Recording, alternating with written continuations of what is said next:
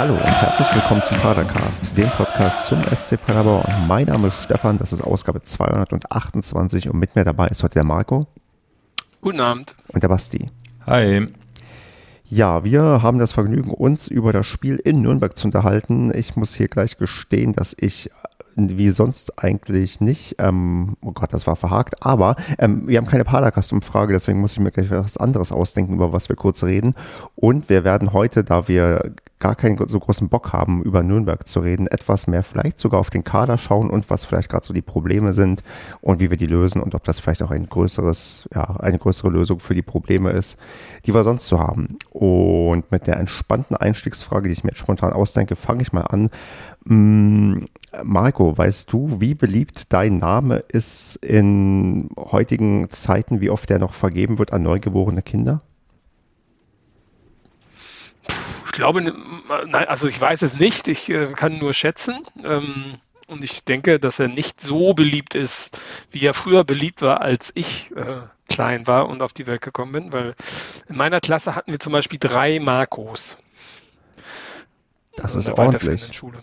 Das ist ordentlich. Ja. Ich, ich habe sie nebenbei mal aufgemacht und tatsächlich, Marco ist inzwischen äh, ziemlich weit abgestürzt auf Platz 301. Irgendwie zwischen ja, 2006 und 2018 wurde der Name ungefähr 5600 Mal vergeben. Und ja, damit steht Marco auf Platz 301 der Vornamen-Titliste für diesen Zeitraum.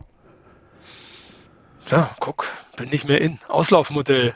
Ja, für mich sieht es genauso aus. Ich bin auch so auch einer der letzten Jahrgänge, die noch ähm, Stefan als ähm, beliebten Namen hatten. Und das bedeutet halt, dass ich irgendwann so ein klassischer Altherrenname sein oder besitzen werde. Und äh, man sagt, oh Gott, also in ein paar Jahrzehnten dann, okay, jetzt nenne ich wieder mein äh, Kind ähm, Stefan, weil mein Opa so hieß. Aber mein Name ist auch definitiv ein ähm, Auslaufmodell seit einiger Zeit. Basti, weißt du, wie es bei dir ist? Boah, ich vermute mal, es ist eigentlich ein relativ so ein Dauerbrenner, der nie vorne mit dabei ist, aber immer so äh, mittendrin rangiert. Also ich, ich kann es aber schwer einschätzen. Also wenn du sagst, Marco war irgendwas mit 300, dann würde ich mal sagen, oh, vielleicht noch in den Hundertern. Genau.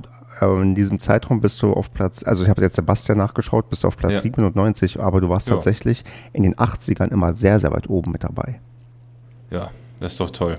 Ja, Mensch beliebte Vornamen. Ich habe nämlich letztens in der, ich glaube, die, die BZ hatte eine Übersicht von Namen, die in Berlin in den jeweiligen Stadtteilen nur einmal vergeben wurden.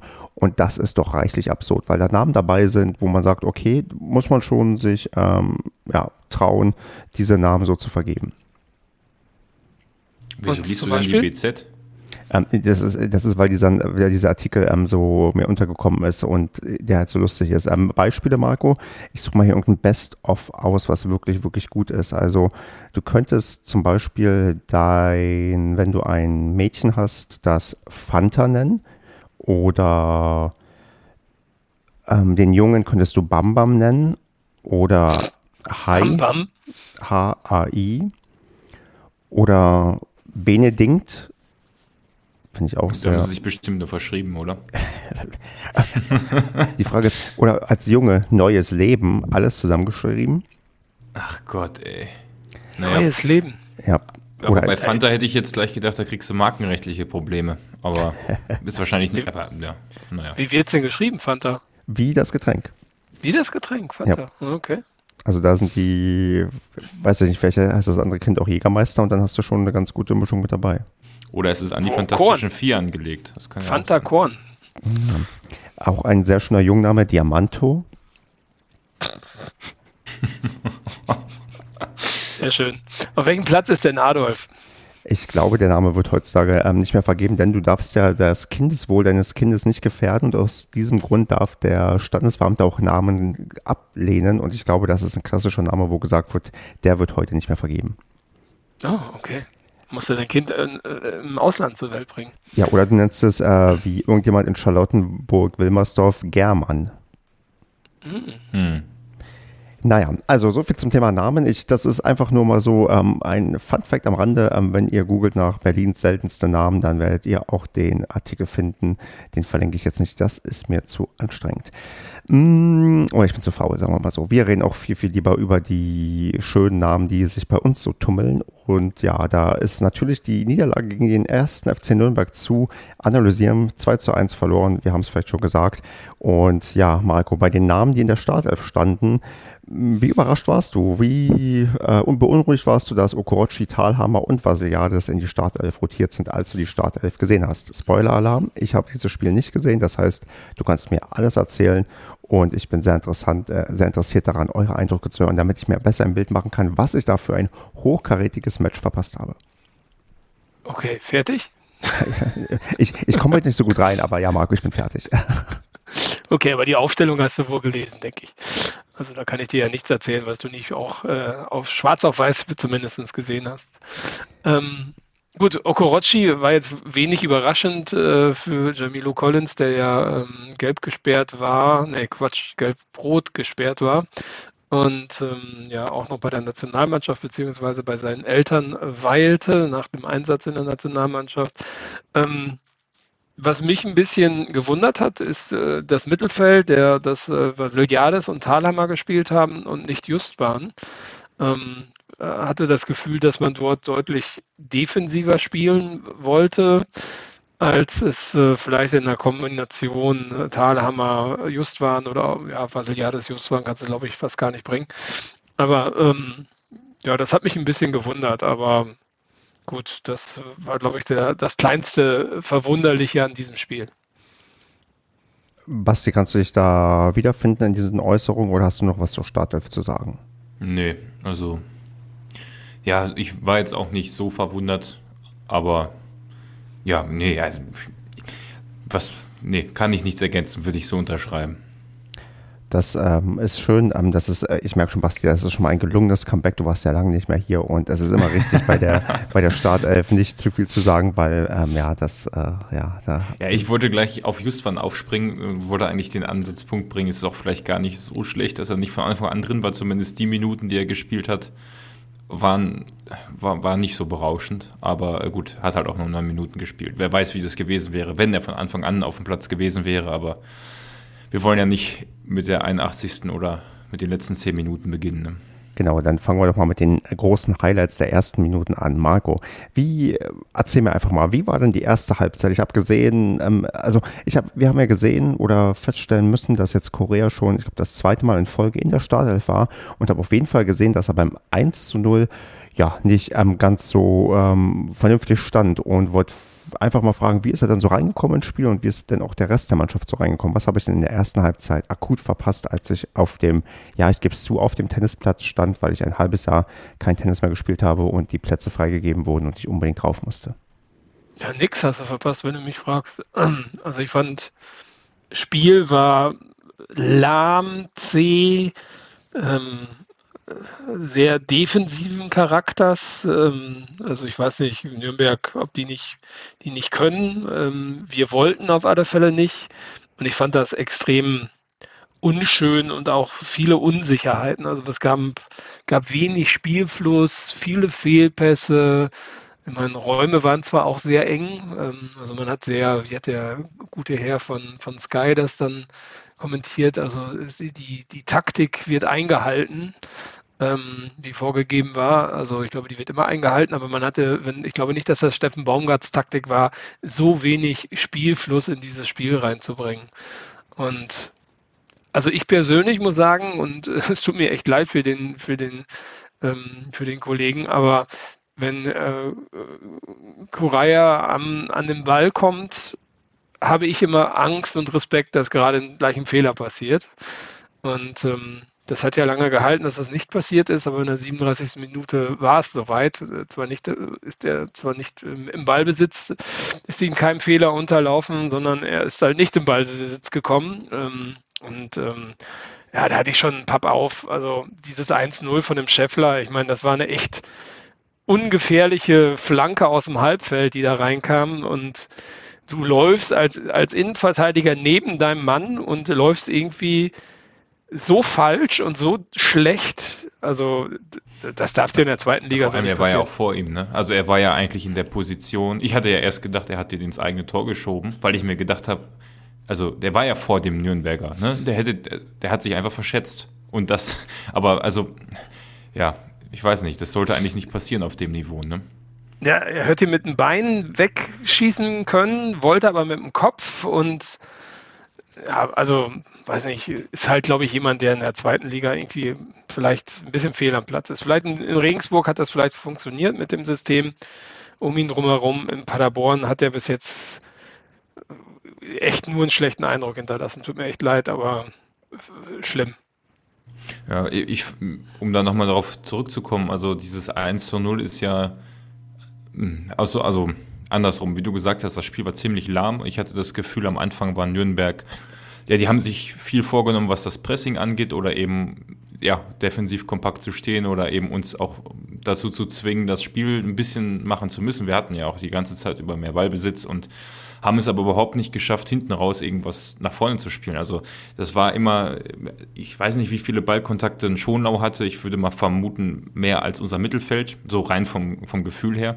Und auch ähm, ansonsten haben wir immer hinten aufgebaut, aus der Verteidigung raus und meistens ist da nicht viel bei rausgekommen, außer mal ein langer Ball, der ja letztendlich auch zum 1 zu 1 geführt hat. Ne? Das war ja so eine Situation von, ich glaube, Srebeni hat ihn gespielt auf, auf äh, Antwi Ajay. Eigentlich gar nicht so typisch für uns, dass so ein, ja, so ein langer Ball kommt und dann äh, Jimmy den ganz gut reingemacht hat. Ähm, gut, also zumindest konnte man da mal ein bisschen mit einem langen Ball die Geschwindigkeit ausspielen, die wir haben. Aber ansonsten war das nach vorne hin nicht viel und hat meistens schon daran oder ist meistens daran gescheitert, dass wir hinten aus der Verteidigung keinen vernünftigen Spielaufbau zustande bekommen haben. Ne? Man hat ja immer dieses Gefühl bei uns, das hatte ich jetzt auch wieder, so nach einer Viertelstunde, wo Nürnberg dann oder wo wir dann ein bisschen sicherer geworden sind, habe ich gedacht, jetzt müsste eigentlich der Moment kommen, wo wir auch uns finden spielerisch, also Pässe ankommen und Kombinationen gelingen, das ist irgendwie nicht passiert und dann hat man das ja wie ganz häufig bei unseren Spielen, dass man von Anfang bis zum Ende das Gefühl hat, wir sind nicht wirklich reingekommen und das hat sich so durch die ganze erste Hälfte gezogen, auch wenn Nürnberg nicht wirklich gefährlich war und dass dann halt wieder so eine Situation zu einem Rückstand führt, ist irgendwie sehr typisch für diese Saison. Also das hat man irgendwie schon ein paar Mal so gesehen. Ne? Gegner kriegt eigentlich auch nach vorne nichts gebacken, steht hinten aber ganz gut und dann reicht ein Fehler aus und ähm, Nürnberg war jetzt sicherlich nicht so, also die hatten schon, die hätten schon höher führen können, wenn sie ihre, ihre Spielzüge mal vernünftig ausgespielt hätten und die hatten auch enorm viele Fehler drin. Ja. Passfehler und was weiß ich alles.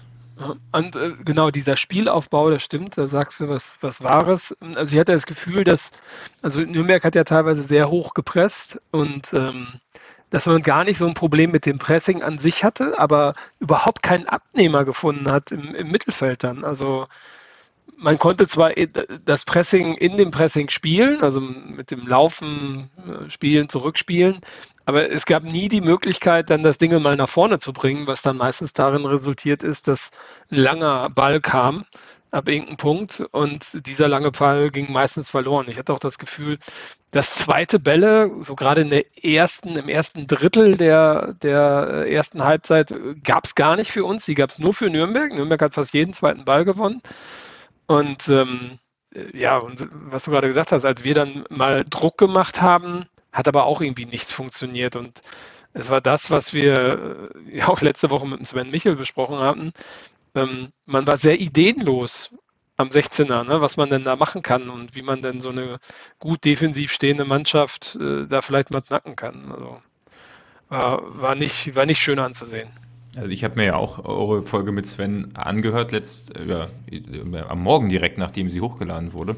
Und das war auch in der ersten Hälfte so mein Gedanke oder ein, ein Zitat von ihm ist mir da so hängen geblieben, als er erzählt hatte, ähm, dass die Mannschaft in der dritten Liga damals so vom, also er hat ja sehr betont, dass die Mannschaft in der dritten Liga noch einen Ticken ja, besser zusammengehalten hat, kann man nicht sagen, aber dass die sehr gut harmoniert hat und sich, dass, dass sich alle super verstanden haben und dass das eine Menge Spaß gemacht hat und hat das ja nochmal hervorgehoben gegenüber auch sogar der, der ähm, Mannschaft, die aus der zweiten Liga aufgestiegen ist.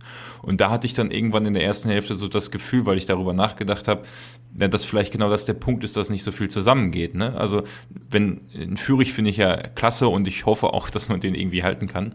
Aber äh, auf der anderen Seite denke ich irgendwie, ähm, hat er auch den einen oder anderen Alleingang da gemacht um den halben Strafraum herum, mehrfach im Spiel, Mhm. Genauso wie ein Jimmy das auch manchmal auf Krampf versucht hat.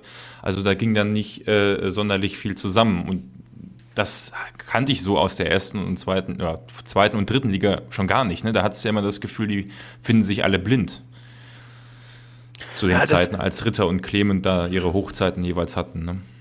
Also stimmt, also wenn du so einen Spieler hast wie Chris Führig, der ja wirklich in der Lage ist, glaube ich, in der zweiten Liga fast jeden Verteidiger schwindlig zu spielen und auch gerne mal zwei oder drei und ja auch schnell mit dem Ball unterwegs ist, dass man, wenn der, äh, wenn der von rechts kommt und der geht von der rechten Seite in den Strafraum rein, dass man daraus keinen kein Offensiv-Standardablauf bauen kann, wo aus dieser Bewegung heraus, die er dann, er zieht ja dann immer nach innen, er zieht immer dann am 16er entlang, dass man daraus nicht etwas einüben kann, wo man eine Torgefährlichkeit daraus generiert. Das verstehe ich nicht, weil das, das macht er wirklich, das hat er gegen Nürnberg mindestens zweimal gemacht, da kann ich mich dran erinnern, und das macht er auch in jedem anderen Spiel, immer und immer wieder. Wieso krieg, kann man daraus ja. nichts kreieren? Also verstehe ja. ich nicht. Also ich würde es ihm auch nicht vorwerfen, dass er manchmal den Ball zu lange hält, sondern ich finde es einfach nur, also genau wie du es eben gesagt hast, ne, der hat ja auch da in der ersten Hälfte, oder ich weiß gar nicht mehr, wann es genau war, die Nürnberger teilweise richtig alt aussehen lassen im 1 gegen 1. Und da, da hast du dann erkannt, ne, auch ein Michel, der sich reinhängt und ein Srebeni, der ja auch ähm, die Vorlage auf Jimmy ge gegeben hat und ein Jimmy, der ja auch äh, durchaus gute Spiele erwischen kann, wenn auch nicht so häufig in letzter Zeit. Ähm, du hast ja wirklich vorne sehr gute Spieler, die auch überwiegend schon zusammen harmoniert haben. Da frage ich mich immer, woran liegt es denn, dass wir im Moment vorne wirklich keine Gefahr zustande bringen? Das ist echt komisch. So ist das wirklich dieses irgendwie dieses fehlende blinde Verständnis, was vorher da war? Und wenn ja, wie kriegt man das wieder? Ne? Weil ja, dass ein Führig da Gold wert ist, ist klar. Ne? Nur wenn, wenn es irgendwie wenn du, wenn du viele gute Einzelspieler hast, macht das noch keine Mannschaft. Ah, muss ich ins Phrasenschwein Geld schmeißen, aber so, so ist es ja. Ne? So, so kommt es manchmal ein bisschen rüber. Ne? Gut, dass wir keins haben. Ähm, aber genau, das, du hast vorne hast du durchweg fähige, fähige Spieler, aber du hast dann teilweise auch, ich meine, bei Srebeni fällt das, finde ich, immer wieder auf der hat so technische Mängel zwischendurch, wo der irgendwie keinen Pass auf vier Meter spielen kann. Der, das, gegen Nürnberg ist mir das auch ein, zwei Mal aufgefallen. Da kommen die Dinge einfach nicht an, ne, auf vier, fünf Meter, aber dann macht er so ein Ding auf Jimmy, ne, was ja jetzt nicht so einfach war zu spielen. Mhm. Ähm, ähm, die Stoppfehler, die ja teilweise drin sind, äh, dann auch, oder die Ballannahmefehler, ne? Also das ist, das dauert ewig, bis der Ball erstmal angesaugt ist. Und mitnehmen den Ball ist echt ganz schwierig, ne? Also außer Bewegung den Ball unter Kontrolle zu bringen und in der Bewegung zu bleiben, kann, ist echt selten der Fall. Ähm, und wenn du dann auch so einen Jimmy siehst, Jimmy, da habe ich eine Szene im Kopf, da hat er sich verschätzt und hat sich selber den Ball weitergelegt und sind ausgelegt. Also, also irgendwie so, als wäre, wüsste er gar nicht genau, wo er steht auf dem Platz. Und das sind so, ja, irgendwie Konzentrationsschwächen, würde ich mal sagen, die ich mir nur sehr schwerlich erklären kann. Und ich glaube, wenn man gesehen hat, wie Baumgart in der Halbzeit ausgerastet ist, schon auf dem Platz, ja, hat er sich das, glaube ich, auch nicht so gut erklären können. Also ich glaube, von Anfang bis Ende kann man sagen, irgendwie hat so ein, hat das Bindeglied zwischen der Offensive und auch in der Offensive dann selbst gefehlt und hinten dem Spielaufbau. Und dadurch ist es dann ziemlich oft sehr gefährlich geworden hinten, weil wir einfach auch, ja, ich glaube, wir sind in viele Konter reingelaufen, aber, also nicht in viele, aber in die, die Nürnberger Aktionen waren jetzt an und für sich auch nicht so gefährlich. Wir haben uns da eigentlich eher ja, wenn du das zweite Tor dann, das, äh, das, nee, da müssen wir erst noch über den Elfmeter sprechen, den ja auch der Korea verursacht hat. Ähm, wenn du das dazu nimmst, ja, einfach unglücklich, ne? Also, ich habe ja schon reingeschrieben, zwei Tore durch ihn verursacht, als der Elfmeter noch nicht gehalten wurde, aber ähm, ja, ist echt dämlich, ne? Und wenn du dir dann überlegst, durch zwei relativ individuelle Fehler gerätst du da in, in, im schlimmsten Fall 2-0 in Rückstand also, und, und wenn man auch die Körpersprache bei dem Srebeni zwischenzeitlich mal gesehen hat, oder bei dem einen oder anderen Spieler, da war das ein bisschen ungewohnt. Ne? Also das war, wirkte wirklich so, als wenn die sich alle gerade nicht so grün sind. Und ich kann mir das auch schon vorstellen, wenn du als Offensivspieler oder als Spieler auf dem Platz stehst und da passieren im Laufe der Saison immer wieder ähnliche Fehler hinten oder bei anderen Spielern, dass, dass du einfach auch denkst, ach ja, vielleicht so wie wir, ne? warum spielt er da hinten in der Innenverteidigung? Das ist jetzt eine schon eine, irgendwie eine, also so negativ will ich das gar nicht ausdrücken oder auf eine Person reduzieren, weil das nicht geht, aber wisst ihr, was ich meine? So, dass so dieses, wenn es einmal ins Stocken gerät, dann geht auch die Harmonie irgendwo schwinden, glaube ich. Ja, denke ja. ich auch, definitiv. Ja, ähm, ja und, achso, und auch die, weiter. Ich, ich kann euch eigentlich die ganze Zeit nur zuhören. Ihr macht das gerade beide hervorragend, ohne dass ich überhaupt was sagen muss. Danke. Ähm, ja, und auch, ich meine, nochmal auf diesen Elfmeter zurückzukommen, also ich weiß nicht, also als ich das gesehen hatte, da habe ich aber echt den Papp so aufgehabt, also äh, so ungeschickt und unnötig wieder, also ganz schlimm finde ich. Weiß nicht, also irgendwie, vielleicht hat der, klebt ihn auch momentan einfach die, das Pech an den Füßen, keine Ahnung. Aber ja, ich, ja, irgendwie könnte man alles anders machen, glaube ich. Und ist natürlich auch doppelt scheiße, dass du im Winter eine Laie hast aus ähm, Basel. Ist er aus Basel? Ja, nee, Bern, Entschuldigung. Der Bürgi, der dann einfach nicht fit wird. Ne? Also, ich meine, das wäre ja dann eine Alternative gewesen. Das wäre ja nicht doof, einen, einen, weiteren Innenverteidiger zu holen. Aber der dann einfach überhaupt gar nicht spielen kann. Ne? Das, ja, ähm, ich, ich kann es irgendwie, also diese gesamte. Ja, um, um jetzt mal den Bogen zu schlagen, man hat irgendwie wirklich das Gefühl, ohne jetzt auch die anderen, also es sind ja ziemlich viele Neuzugänge gekommen, da zählt ja auch Fürich dazu, aber irgendwie hat man das Gefühl, dass äh, die Pappen noch nicht alle, also es passt noch nicht ganz zusammen. Ne? So auch ein Ingelsson, der dann glaube ich reingekommen ist, von dem habe ich dann gar nichts, gar nichts mehr gesehen nach vorne. Also die Justwan hatte ich ja eben schon angesprochen. Also das wirkte irgendwie wie ganz viele einzelne Fremdkörper so auf dem Platz. Aber eh, gut, wie gesagt, ich würde es deswegen auch nicht an einzelnen Leuten festmachen, aber irgendwie hat man das Gefühl, da stehen durchaus fähige Leute, die schon alle gute Spiele für uns abgegeben haben, aber es, es passt nicht recht zusammen. Ähm, kann ich kurz dazwischenhaken ja. und ähm, fragen, ähm, weiß man, warum Hühnermeier nicht im Kader war, woran das lag? Muskuläre Probleme. Okay. Und äh, ich weiß gar nicht, wo er es gesagt hat, ob das, ob das auf der PK war. Naja, wer den Hühnemeier kennt, sagte der gute Herr Baumgart, ähm, der weiß, dass wenn, ähm, äh, wenn dort Probleme sind, dann muss man die ernst nehmen. Also also scheint was, was Extremeres zu sein, definitiv. Okay, ja genau, weil, weil genau Hünemeyer ist ja dafür bekannt, dass der eigentlich, wenn ich auch aus seiner Statistik her gucke, seit dem dritten Spieltag hat er bis zum 25. Spieltag bis vor seiner Gelbsperre immer durchgespielt, also immer 90 Minuten und auch sonst, der ist ja eigentlich ein Dauerbrenner und fällt nur mal durch eine Gelbsperre aus, also dann scheint dann tatsächlich das was ja Ernsteres zu sein, auch wenn er nicht mal auf der Bank ähm, sitzt. Also da hoffen wir, dass der vielleicht doch dann bald wieder fit wird weil ja, also ich, ich würde mal so ähm, nach einem Lichtblick fragen, der zumindest mir ähm, aufgezwungen wurde, äh, wenn ich mir die Kickernoten anschaue. Ähm, Zingerle hat, äh, ich glaube, nicht nur durch seinen Elfmeter eine 2 ähm, bekommen, hat er noch andere ähm, gute Sachen geleistet und war er so ein bisschen, naja, der, der kleinere Lichtblick, der Leistung gebracht hat oder ähm, kann man dem auch äh, Sachen ankreiden, Marco? Also ich fand Zingerle hat eine sehr solide Leistung abgeliefert. Also wie vorhin schon gesagt im Vorgespräch, ich habe jetzt nicht das ganze Spiel gesehen, also die zweite Halbzeit fehlt mir zum Teil. Ähm, also gerade das Ende, das fehlt mir komplett. Ähm, also das, was ich gesehen habe, war Zingele souverän. Also ich habe da keine Fehler gesehen und dass er den Elfmeter gehalten hat, war natürlich top. Hatten ja auch mal Glück zwischendurch. Ähm, ich habe ja, Pfostenschuss, glaube ich. Ne? Pfostenschuss von Kraus. Ähm, wir hatten vor allem am Ende ganz viel Glück, als Zingerle vorne bei einer Ecke für uns war, ich glaube Nachspielzeit.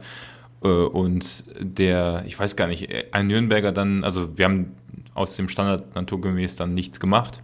Und die Nürnberger hatten so eine Stoppelkamp 2.0 Chance, aber haben es noch nicht mal nötig, nötig gehabt, aus der eigenen Hälfte zu schießen, sondern der Nürnberger ist tatsächlich mit dem Ball bis ca. 30 Meter, äh, vielleicht 40 Meter vor unser Tor gelaufen hatte keinen mehr vor sich und Zingerle war ja ne, auch nicht da und hat ihn dann souverän links am Pfosten vorbeigelegt. Also das war wirklich so, wo man, also da habe ich wirklich gedacht, ja, die hätten es eigentlich auch nicht verdient gehabt, dieses Spiel zu gewinnen. Also ähm, ja, eigentlich hat es keiner verschossen, am leeren Tor vorbeigeschossen und ähm, ja, naja. Eigentlich hat es keiner verdient gehabt, würde ich sagen. Also weder wir noch die. Also ein Unentschieden wäre, glaube ich, ganz gerecht gewesen.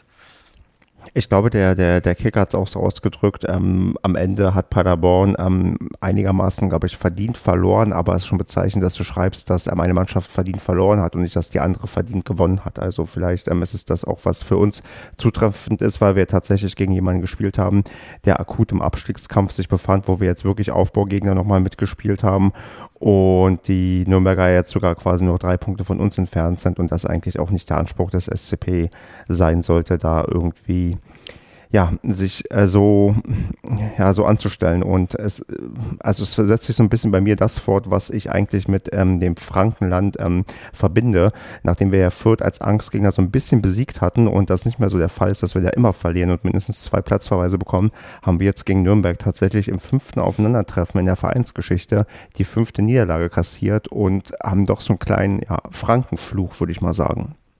Ja, weil es Frankenfluch und Nürnbergfluch jetzt, ne? Ich meine, Fürth Gut, ich glaube, glaub, Stefan meint, ja, so für, ja. ja. Gut, gegen Fürth haben wir, glaube ich, auch deutlich öfter gespielt, ne? Und auch wirklich schlimme Niederlagen erlebt. Also ich, ich bleibe dabei, Frankenfluch und das mache ich hier wahrscheinlich als Sendungstitel, weil ich das einfach äh, für mich, für, für, meinen Beitrag überhaupt zu dieser Aufnahme etwas hinzufügen möchte. Und auch wenn es, können die, das ist vielleicht die Sache, die ich dann in der Padercast-Umfrage stelle, ob wir einen Frankenfluch haben oder nicht. Sehr gute Idee. Du hast ja noch nach Lichtblicken gef gefragt und ähm, mhm. ich habe jetzt so ein bisschen unsere, äh, wir haben viel über den Korea gesprochen, aber ähm, daneben finde ich den, den ähm, Schonlau immer noch, also ich weiß nicht, was er für eine Kickernote bekommen hat, aber da hast du dann halt wirklich Licht und Schatten nebeneinander stehen in der Innenverteidigung und ähm, der hat, hat eigentlich ein ganz gutes Spiel gemacht, fand ich jetzt. Ähm, bestätigt auch der Kicker. Da gibt es auch, ähm, glaube ich, ähm, die Notenverteilung äh, war da drei und vier. Also Schonlau wurde quasi kein, mit drei heißt der oft keinen Fehler gemacht und ähm, vier bedeutet ja. dann schon, dass da ein paar Sachen dabei waren und ja, genau das, was du sagst. Also Schonlau war wohl ja aus Kickersicht recht solide. Wohingegen ich die, die Außenverteidiger in diesem Spiel ja, praktisch nicht existent, äh, nicht, ja, dem stand nicht auf dem Platz, schon spät. Also aus meiner Sicht so, ich fand Okorochi und Ananu nach vorne stets bemüht, nach hinten, ja, die haben jetzt auch keine, keine überkrassen Fehler gemacht, aber wie gesagt, ich habe da immer lieber einen Collins stehen, auch wenn das, glaube ich, wie das hier immer, ähm, gut, konnte jetzt in diesem Spiel nicht passieren, aber trotzdem ist mir da immer nicht ganz wohl. Als Dörfler reingekommen ist, wurde es zumindest auf der Seite von Ananu ein bisschen besser. Ähm, Sorry, aber, dass ich dazwischen lache. Ja. Ich glaube, äh, wir sind halt wieder sehr viel bei Kickernoten, aber der Kicker sieht es ein bisschen anders. Der hat, Kicker, äh, hat Dörfler eine 5,5 gegeben und damit die okay. schlechteste Note von allen. Vielleicht hat er wahrscheinlich beim, gut, weiß ich, ich kann mich jetzt an keine Szene erinnern, speziell, aber ähm, wieso hat der denn eine 5,5? Da musste er bei irgendeinem Tor etwas ähm, verursacht haben. Wahrscheinlich, das, das, das 2-1 war doch aus einem äh, ähm, Fernschuss. Fernschuss. So, dann 55 Minuten ist er reingekommen. Gut, beim Elfmeter war es Korea. Ja, weiß ich nicht. Aber gut, wie auch immer, mit unseren Außenverteidigern bin ich generell immer nicht so zufrieden. Also ich habe da das Gefühl, da geht halt im Spielaufbau nach vorne wenig. Ne? Also da, da fehlt, da ist irgendwie so ein schwarzes Loch zwischen denen und unserem Mittelfeld und dem Angriff dann. Ja. Nochmal zum, ähm, zu den Innenverteidigern. Ne? Ich habe mir mal die Werte angeguckt vom Schonlau und vom Koraya. Ähm, Schonlau hat eine deutlich schlechtere Zweikampfquote und auch eine schlechtere Passquote als Koraya. Ich vermute mal, weil er wesentlich mehr Pässe und äh, Zweikämpfer geführt hat. Das könnte vielleicht der Grund sein. Oder? steht da die absolute Anzahl auch? Nee, Zweikampfquote nicht. Gespielte, gespielte Pässe 72 gegen Koraya 48. Ja, Aber dafür hat Pass, Korea eine Passquote von 92 Prozent und äh, schon noch 88 Prozent, aber die Zweikampfquote ist bei Korea ähm, 88 Prozent und bei Schonlau nur bei 2 und 55 Prozent. Ja gut, aber also bei 30 Pässen knapp oder mehr als ja 30 Pässen Unterschied ist ja da, also da finde ich jetzt 4 Prozent. Ja gut, aber die Zweikampfquote finde ich schon ja. überraschend. Ja, also. da wäre jetzt auch interessant, wie viele Zweikämpfe haben die jeweils geführt. Ne? Wenn der eine jetzt wirklich zig mehr geführt hat, dann würde das das für mich auch schon erklären. Ne? Ja. Ja, das stimmt. Aber was du gerade über die Außenverteidiger gesagt hast, kann ich nur bestätigen. Also ich fand die auch sehr, un, also sie waren, also waren wenig offensiv eingeschaltet und ähm, defensiv waren die einfach nur schlecht, ähm, fand ich. Und ähm, ja, passt nicht so, ne? Also hat überhaupt nicht gepasst. Irgendwie ja, vor allem, wenn du da den Spielaufbau drüber, drüber leiten wolltest, ne? Das, genau das ja. war ja irgendwie der Punkt, ne? Ja, ja und ich meine, aber du hast ja gesehen, dass, dass Nürnberg hat ja immer den, ähm, den äh, Okorochi freigelassen, um ähm, damit der Spielaufbau genau über ihn läuft, um dann direkt ins Pressing zu gehen und bei ihm den Fehler zu, zu provozieren. Also selbst Nürnberg hatte, glaube ich, im Vorhinein analysiert, dass er nicht der stärkste Spieler der Paderborn auf dem Platz ist. Stimmt, das hatte der Sky-Kommentator mehrfach erwähnt. Ne? Ja, das hast du auch gesehen. Also das hast ja. du wirklich gesehen. Das, äh, Okorochi war ja in den ersten, ich weiß nicht wie viele Minuten, immer der, der den Ball, der frei stand und den Ball dementsprechend bekommen hat. Und dann ging sofort Nürnberg auf Okorochi drauf und zwar total aggressiv und auch schnell. Und ähm, das hat ja auch ein, zweimal gut funktioniert, würde ich sagen. Ja, also ich glaube, wenn man dann ein Fazit ziehen möchte, hat sich Nürnberg ganz ordentlich auf uns vorbereitet. Ich glaube, das hat Baumgart auch in der PK danach gesagt. Er hat nicht viel gesagt, aber ähm, das, also zumindest habe ich das so mitgenommen, dass Nürnberg seinen Plan ziemlich gut umgesetzt hat für ihre Verhältnisse. Wie gesagt, ich fand die nicht gut, aber hat anscheinend gereicht und bei uns hat gar nichts funktioniert. So, nach, so wenn man das mal kurz zusammenfassen möchte. Ne? Dann würde ich das vielleicht auch ähm, so zusammenfassen wollen in eurem Namen, damit wir unseren zweiten großen Agendapunkt noch haben, machen können. Oder Marco, willst du noch was loswerden zu unserem Spiel in Nürnberg? Ich fand, das war jetzt wieder so eine weitere Ernüchterung. Ne? Irgendwie, also ich finde schon, also ich bin schon enttäuscht von solchen Spielen, muss ich sagen, weil ich verstehe nicht, warum man nicht mehr Konstanz reinkriegt. Ne? Also du spielst halt gegen, also ich so ein St. Pauli spielst du ja wirklich clever und gut. Und äh, also gegen den Tabellenführer der Rückrunde, da können die sich auch nichts verkaufen, aber ähm, halt eine stark spielende Mannschaft und dann kommt so ein Schlusslicht wie Nürnberg oder auch der KSC, das war jetzt auch nicht irgendwie die Supertypen oder Darmstadt, ey, und dann kommt da so eine Scheiße bei raus. Also, weiß ich nicht, also ist echt eine Kacksaison und irgendwie überhaupt nicht unser Spiel. Also gerade jetzt Nürnberg war auch, hat auch nichts mit Paderborn am Fußball zu tun. Ne? Also das war nach hinten rausspielen, war noch da und der Rest war irgendwie weg. Also das finde ich schon komisch, dass das, dass da irgendwie keine Kontinuität äh, auf den Platz kommt. Vor allen Dingen sind wir ja im Endeffekt in der Endphase der Saison. Und spätestens da sollte man sowas hinbekommen. Ne? Also ja, finde ich, finde ich schade. Hat vielleicht auch was damit zu tun, dass der ein oder andere demnächst keinen Vertrag mehr hat. Genau, Marco. Ich würde nämlich jetzt mal die These in den Raum werfen. Äh, sag mal, woran liegt es denn, dass es vielleicht ähm, so schlecht ist? Könnte der Grund sein, dass bei uns die Vertragssituationen so unklar sind? Ist auf alle Fälle sicherlich was, was den einen oder anderen Spieler bei uns ähm, beschäftigt oder auch den einen oder anderen Spieler vielleicht schon dazu verleitet, gar nicht mehr äh, mit Gedanken ähm, in Paderborn zu sein, ähm, wie man ja weiß. Und ähm, naja, also ich habe mir das mal angeguckt ein wenig, ähm, was da so geht und was da nicht geht. Ähm, vorbereitet ist das ja schon länger. Also es hängt jetzt schon ein paar Wochen bei uns im, im, im Sendungsdokument. Es waren mal zwölf Spieler. Ähm, das hat der Fabian Wohlgemuth jetzt äh, heruntergedampft auf zehn Spieler, weil er halt mit Uwe Hünemeyer ähm, ja vor nicht allzu langer Zeit verlängert hat, also bis zum 30.06.2022, also ein Jahr verlängert, ähm, was ich auch total verstehe. Uwe hat ja echt eine gute Saison hingelegt und ähm, finde ich schön, dass man da nochmal ein Jahr verlängert, auch wenn das vielleicht nächstes Jahr so nicht mehr funktionieren sollte, ist das immer noch, glaube ich, auch von der Bank oder im Kader allgemein äh, jemand, der da einen großen Mehrwert stiften kann, weil er auch echt engagiert ist und Einfluss hat. Und das Zweite, was man ja geschafft hat, ist ähm, den Jamilo Collins zu bewegen, was mich sehr gewundert hat. Das hat vielleicht irgendwas mit der Situation gerade in der äh, Premier League zu tun. Weiß nicht, vielleicht ist er immer noch nicht eligible, dass er darüber darf. Da gibt es ja auch irgendwie für ähm, ausländische Spieler ähm, muss man ja irgendwelche Kriterien, also nicht europäische Spieler sind das, glaube ich, irgendwelche Kriterien ähm, erfüllen, um in die englischen Ligen zu dürfen.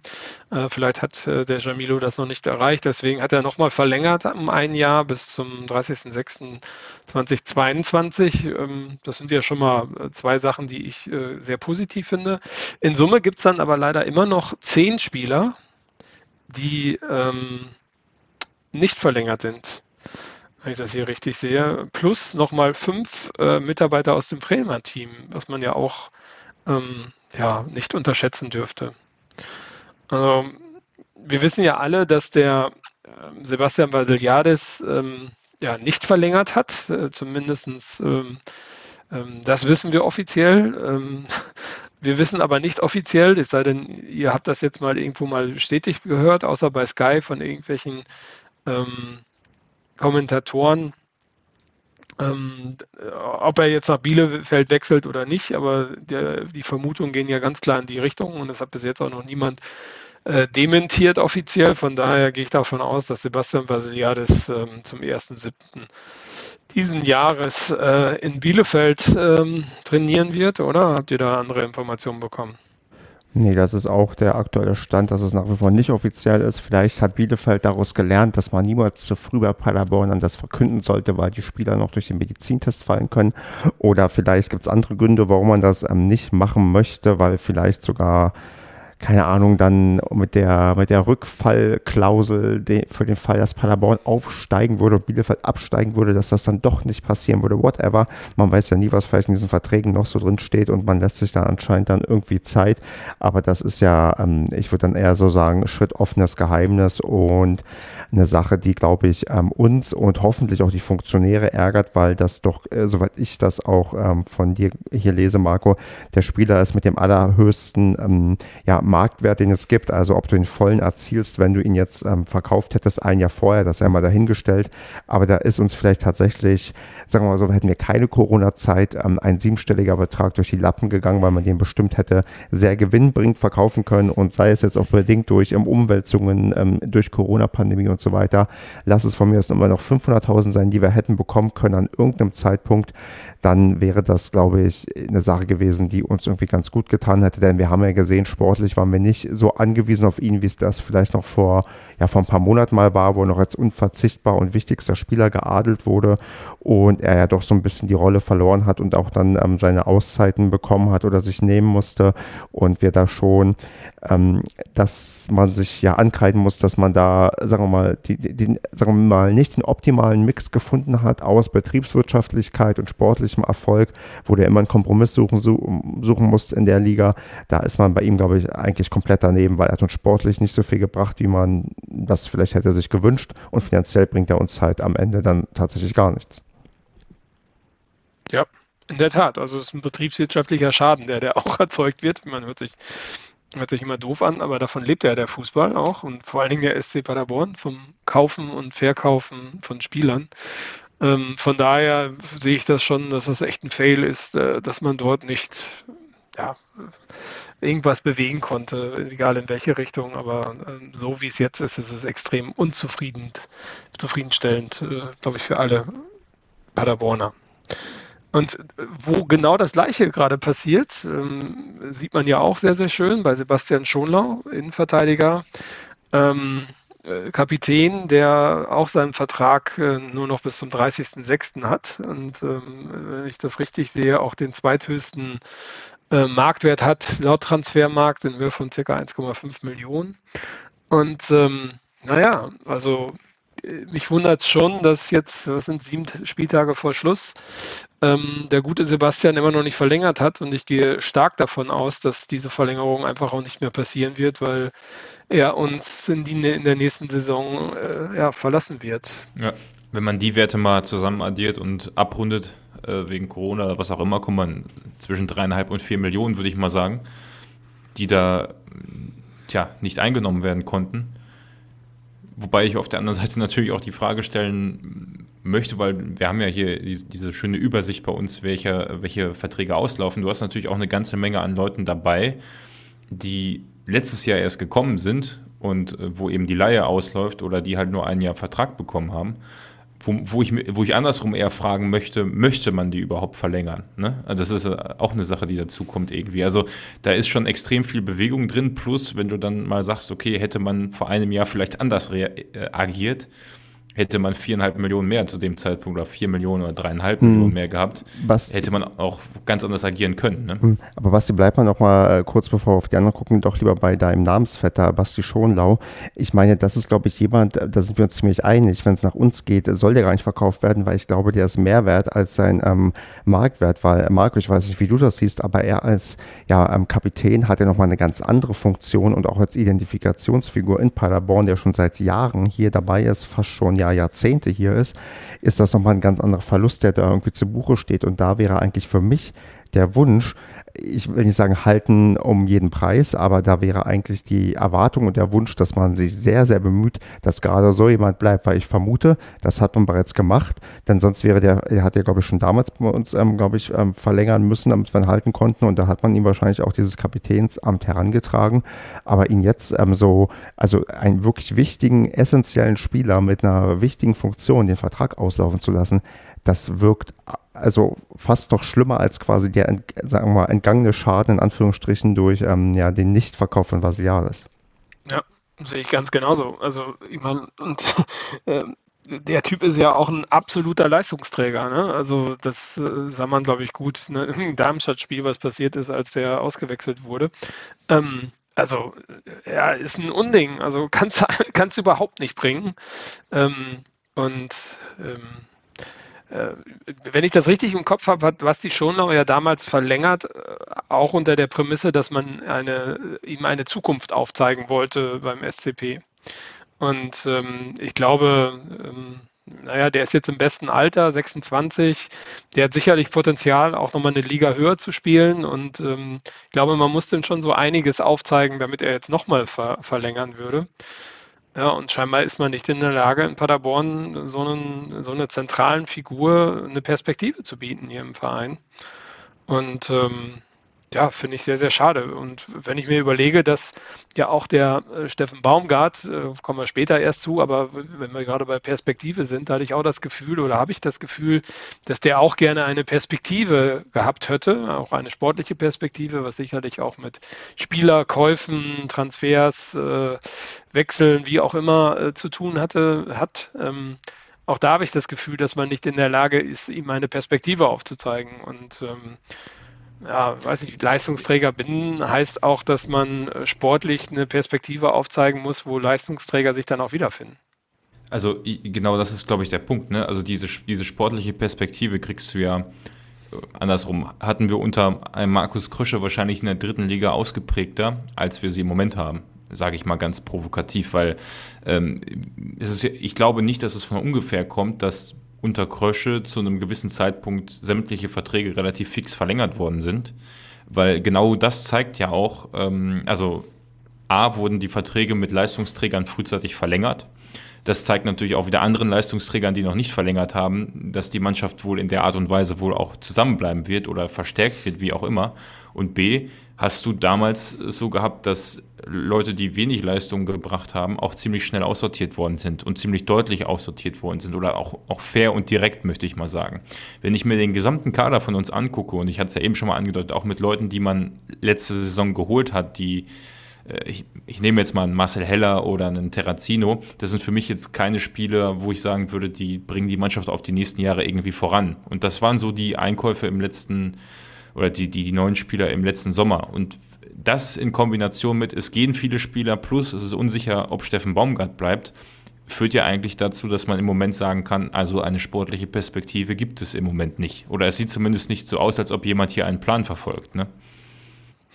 Ist vielleicht auch ein bisschen geschuldet davon, dass äh, vom Progiorno auf Wohlgemut gewechselt wurde. Das kann man immer noch, kann man immer noch für, für diese Passage irgendwie der letzten Saison noch ein bisschen heranziehen, aber für das, was jetzt gerade passiert, ist halt Fabian Wohlgemut äh, für verantwortlich und ähm, ich finde, das macht keinen guten Eindruck und äh, wenn man so ein bisschen aus dem ja, so aus dem Umfeld vom Verein auch mal zuhört, hat man auch hier nicht das Gefühl, dass das äh, der Mitarbeiter des Jahres oder des Monats ist.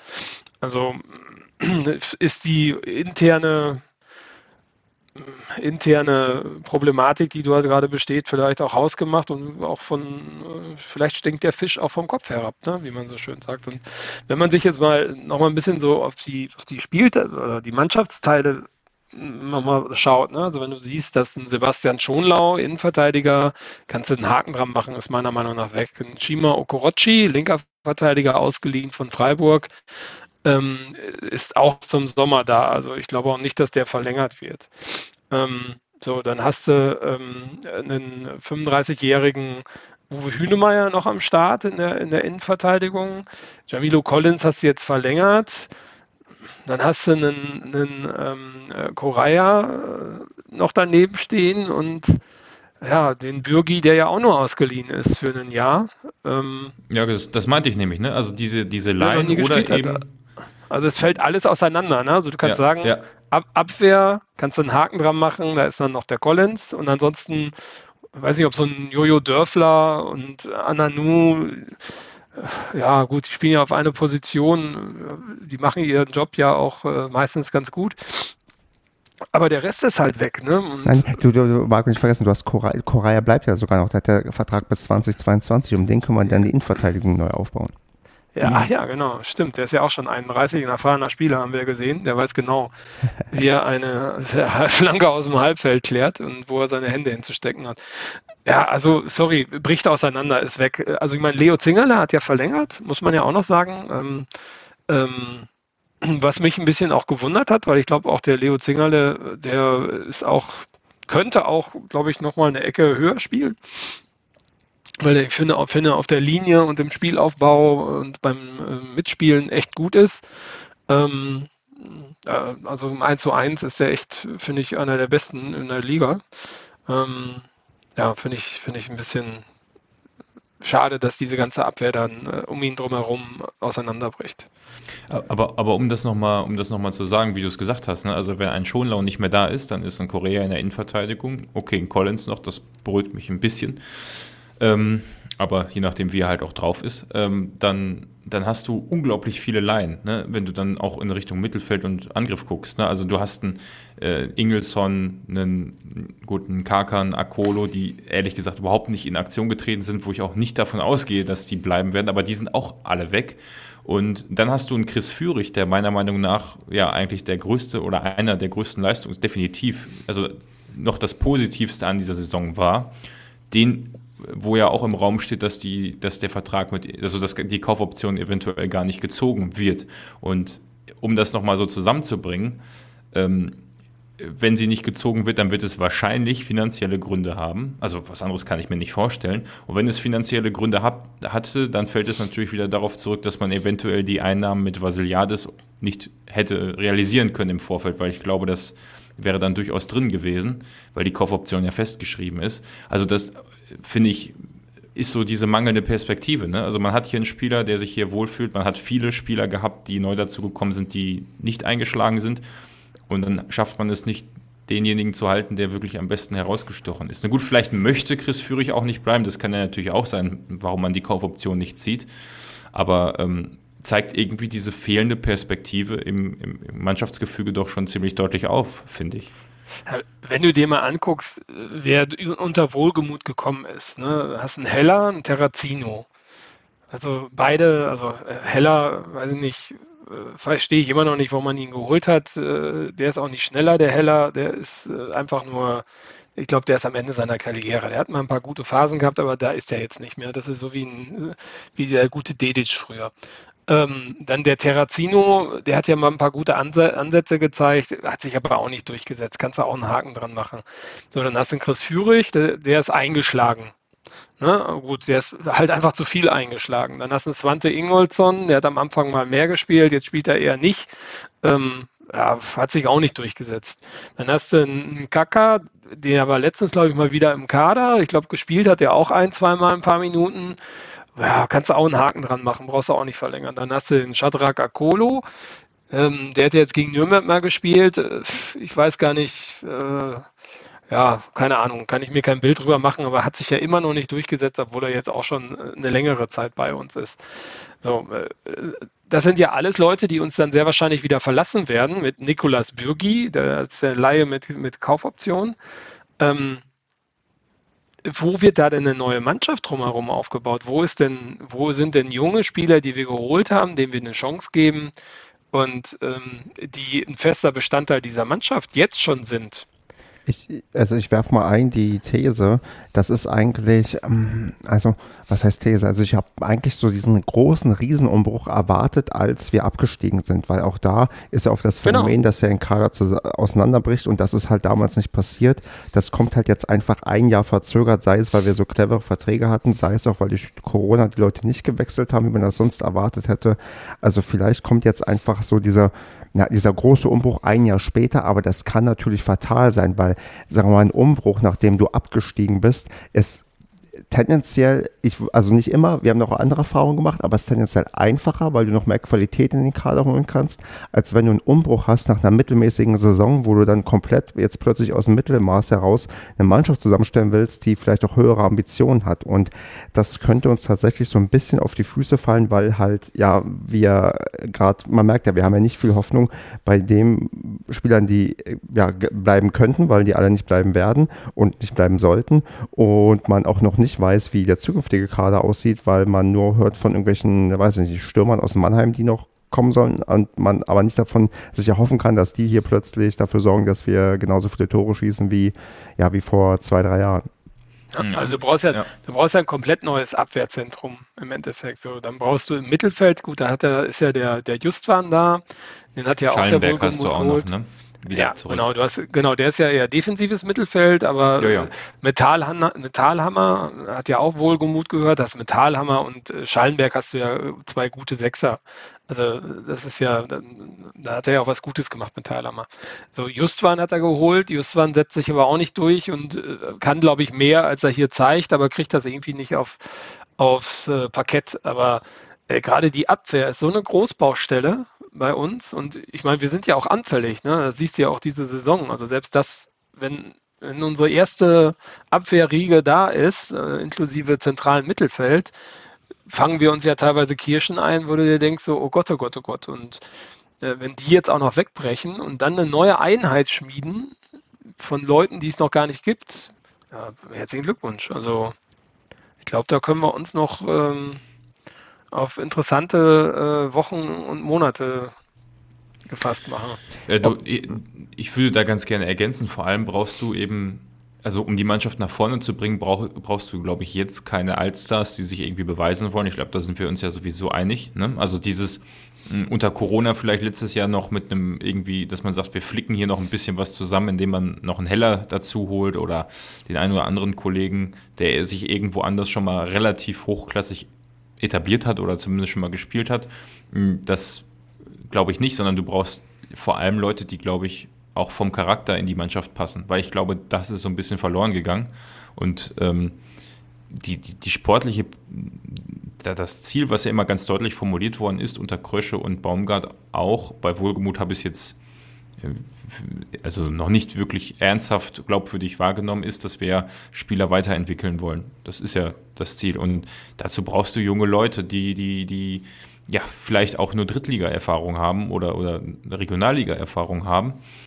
Und da wird's, ist es natürlich immer ein Risiko, wenn du die holst. Ne? Das haben wir ja vorher oft gesehen. Ich kann mich jetzt gar nicht mehr an alle Spiele erinnern unter Krösche, die gekommen sind und ganz schnell wieder ausgeliehen waren und weg waren, nachdem, nachdem klar war, die, die packen es hier nicht.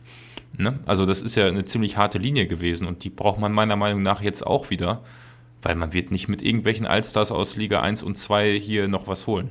Ich, ich würde jetzt nochmal dann den ähm, großen rosa Elefanten dann ähm, ansprechen, denn das, äh, Marco, ist das eigentliche Problem nicht das Grundübel, was wir gerade haben, dass wir eine sehr, sehr unklare Situation haben auf der Trainerbank.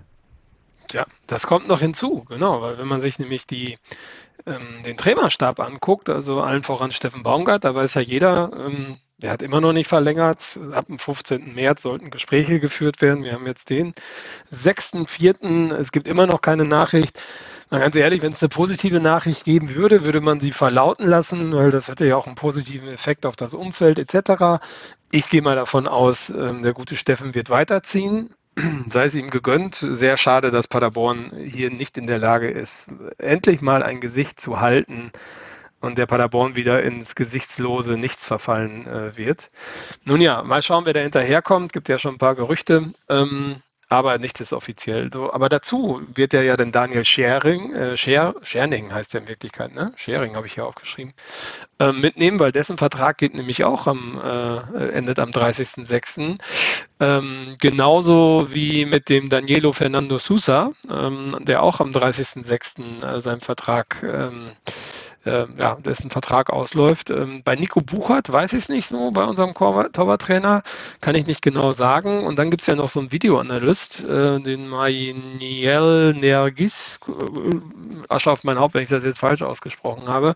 Auch dessen Vertrag läuft am 30.06. aus. Und das waren nur die Verträge, die wirklich gelistet worden sind. Also es gibt ja, ähm, der Trainerstab ist ja noch größer und ähm, naja, also da, auch da steht uns ein großer Umbruch bevor. Und wir wissen ja alle, wie toll es ist, wenn man keinen Trainer hat und man bestellt einen neuen Kader zusammen und da kann ganz große Grütze bei rauskommen. Ja, also wir hatten es ja gerade schon mal gesagt, also vielleicht ist das auch der Grund, warum wir einfach nur noch ähm, ja, sehr unkonstant Fußball spielen und die Mannschaft auch so ein bisschen auseinanderfällt und auch nicht das tut, was, was man früher mal getan hat. Ja, also wie gesagt, für mich ist das aktuell der, ja, der große Elefant im Raum. Also mit der Entscheidung, ob und ja, wie Steffen Baumgart bleibt, ähm, steht und fällt, glaube ich, eine ganze Menge, denn das ist vielleicht neben der Vertragsverlängerung des ähm, Kapitäns ähm, die, also das Größte, was du irgendwie machen kannst und das auch, was ich natürlich auch begrüßen würde. Aber die, sagen wir, die jüngsten sportlichen Ereignisse plus die Gerüchte, die man bereits hört, dass man sich schon ja umsuchen oder umgucken soll nach einem anderen Trainer und auch schon Namen gefallen sind, die sprechen so ein bisschen dafür, dass man eigentlich nur auf den richtigen Moment wartet, um A, sich, dass sich Wohlgemut und Baumgart in die Augen blicken und sagen, okay, das war's halt jetzt. Und dann B, dann der Moment, okay, wann sagen wir es eigentlich den anderen? Also ich glaube, das ist so ein bisschen das Ding. Die beiden ähm, wissen schon, äh, wie, wie so ein Pärchen, es wird sich getrennt und jetzt ist die Frage, wann sagen wir es den Eltern, dass wir uns hier die Verlobung auflösen und nicht mehr zusammen sind. Also das ist, glaube ich, gerade ähm, die Sache. Ich, mein Tipp ist auf jeden Fall, dass man das sagt, sobald, also spätestens sobald die 40 Punkte erreicht sind, also damit auch formell, sagen wir mal, der Klassenerhalt dann feststeht oder wenn sie auf, sicher, auf Nummer sicher gehen werden, auch die 41 Punkte. Aber das wird, glaube ich, nicht mehr lange dauern, bis man dann vielleicht den Moment ähm, abpasst und sagt, nee, ähm, das war's hier. Und dann wird dann die Handschrift von Wohlgebut noch mehr, sagen wir mal, gezogen, denn ich glaube, er ist noch nicht also es könnte auch der andere Fall theoretisch denkbar sein, dass man irgendwann sagt, okay, die Vereinsführung, der, der Aufsichtsrat, nee, Wohlgemut gefällt uns nicht, wenn der Baumgart nicht hält, also ist der der Falsche. Ich glaube, so weit ist es nicht. Ich glaube tatsächlich, es wird darauf hinauslaufen, auf eine Trennung. Die Frage ist nur, wann wir es erfahren werden. Und dann wird man sehen, wie ja, wie Wohlgemut dann wirklich hier diesen Verein unter die Top 25 bringen möchte, was ja sein erklärtes Ziel war. Das wird aber dann auf jeden Fall eine ja, schwierige Herkulesaufgabe, an die, ja, an, an, ich will nicht sagen, an die er nur scheitern kann, aber das, das könnte eine, eine der härtesten Aufgaben sein, die er sich vielleicht bisher gestellt hat. Ich will es mal auf der anderen Seite, ohne die Büchse der Pandora öffnen zu wollen, sagen, das hat auch eine riesige Downside. Ne? Also natürlich äh, feststeht, irgendwann wird Baumgart gehen, wenn er gute Leistungen bringt, weil ja, ich glaube, als Person, als Marke und, und als äh, Trainer hat er sehr viel bewiesen in den letzten Jahren. Also da muss man einfach auch mal realistisch sein, ist klar.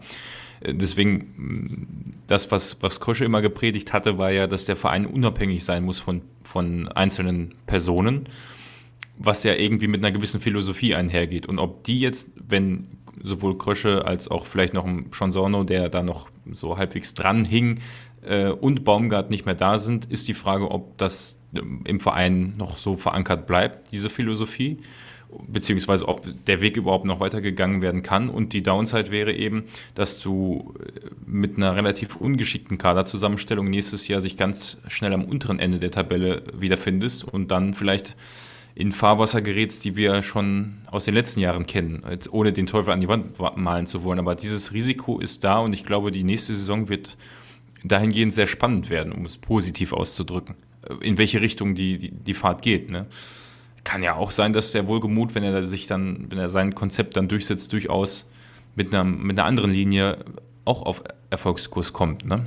Das kann man ihm ja jetzt auch nicht absprechen. Ne? Weil einzelne Transfers waren besser, andere waren aus unserer Sicht nicht so gut. Mal gucken. Ja, ja, genau. Also waren besser, nicht so gut. Pff, passt aber in Summe irgendwie nicht, ne? Also äh, viel Luft nach oben, würde ich sagen, weil mit Terrazino und Hella und jetzt auch mit, mit Prinz, äh, äh also äh, oder auch jetzt hier Nakaka, wie heißt er, Nak, Nakaka? Ja, keine Ahnung. Also Nkaka, ja. Nkaka, Nkaka äh, Akolo, puh, ey.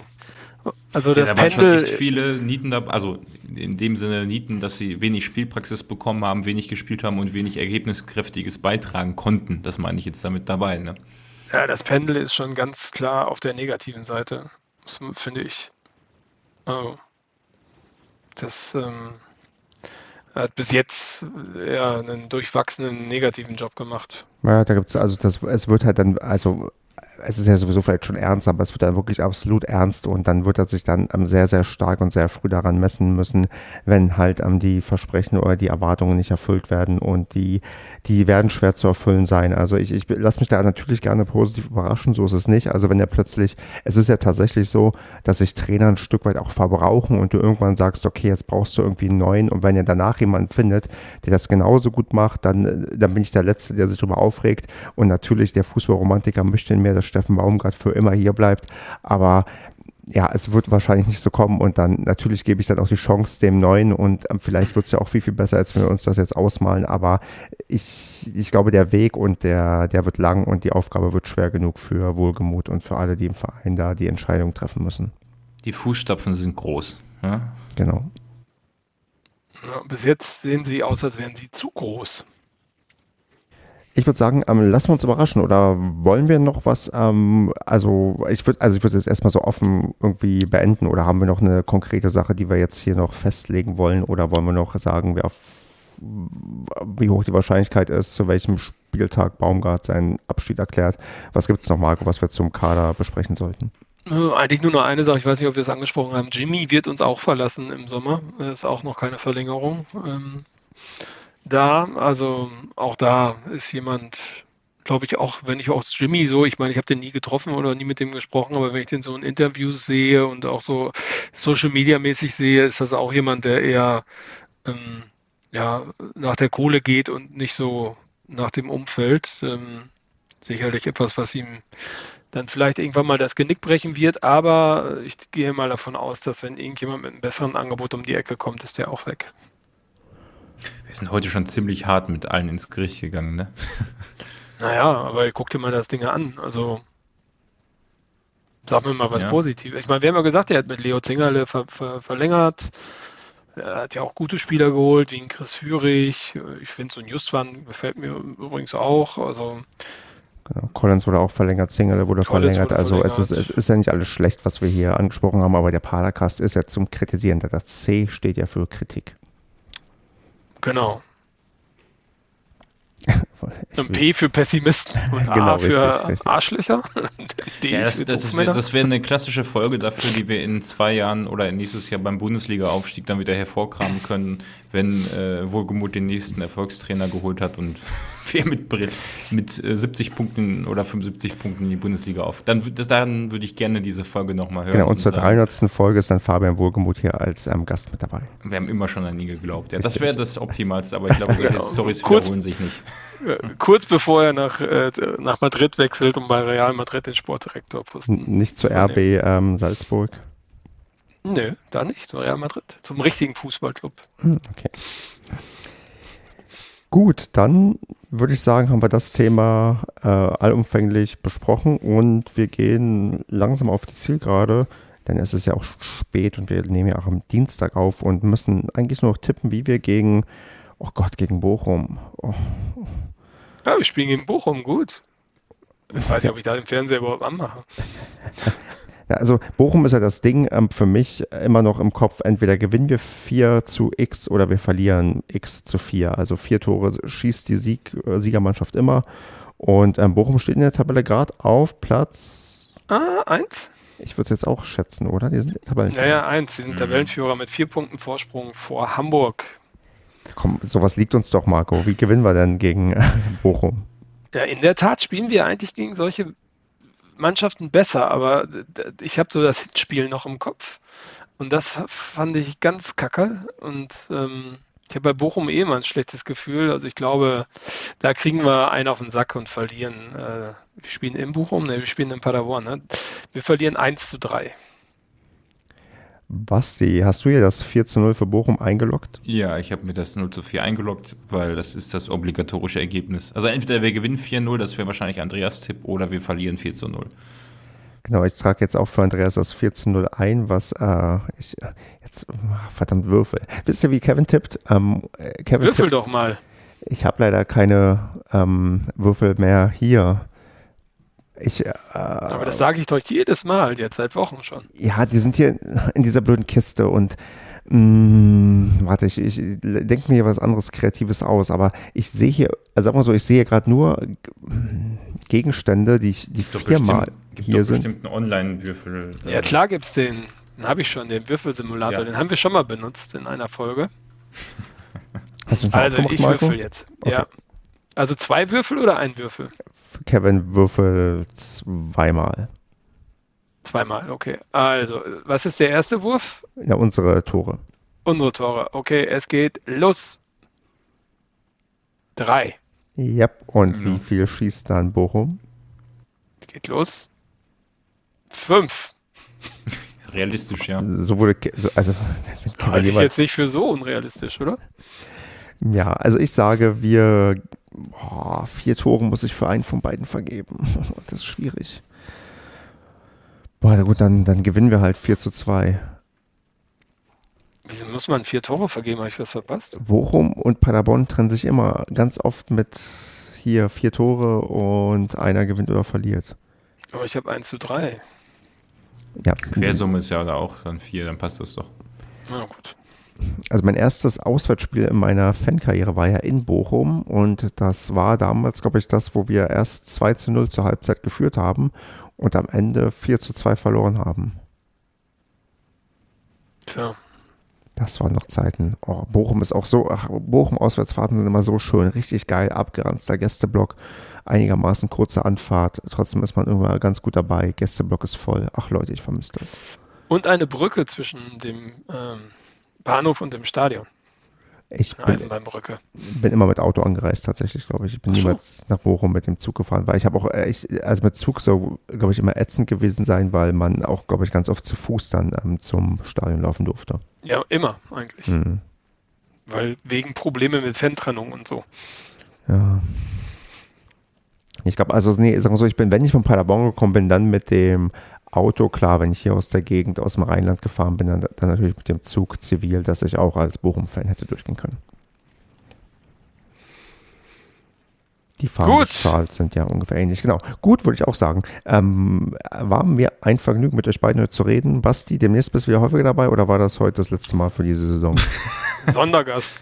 Das kommt immer ein bisschen drauf an. Meistens gucke ich die Spiele am Wochenende nicht, weil ich dann am, äh, am Werkeln bin. Aber ja, immer wenn ich es geguckt habe, bin ich dabei. Sonst, und ihr habt es ja auch super gemacht mit, mit Sven Michel, also da gab es auch nichts hinzuzufügen, deswegen bleibe ich auch manchmal gerne in der Rolle des Hörers, ja.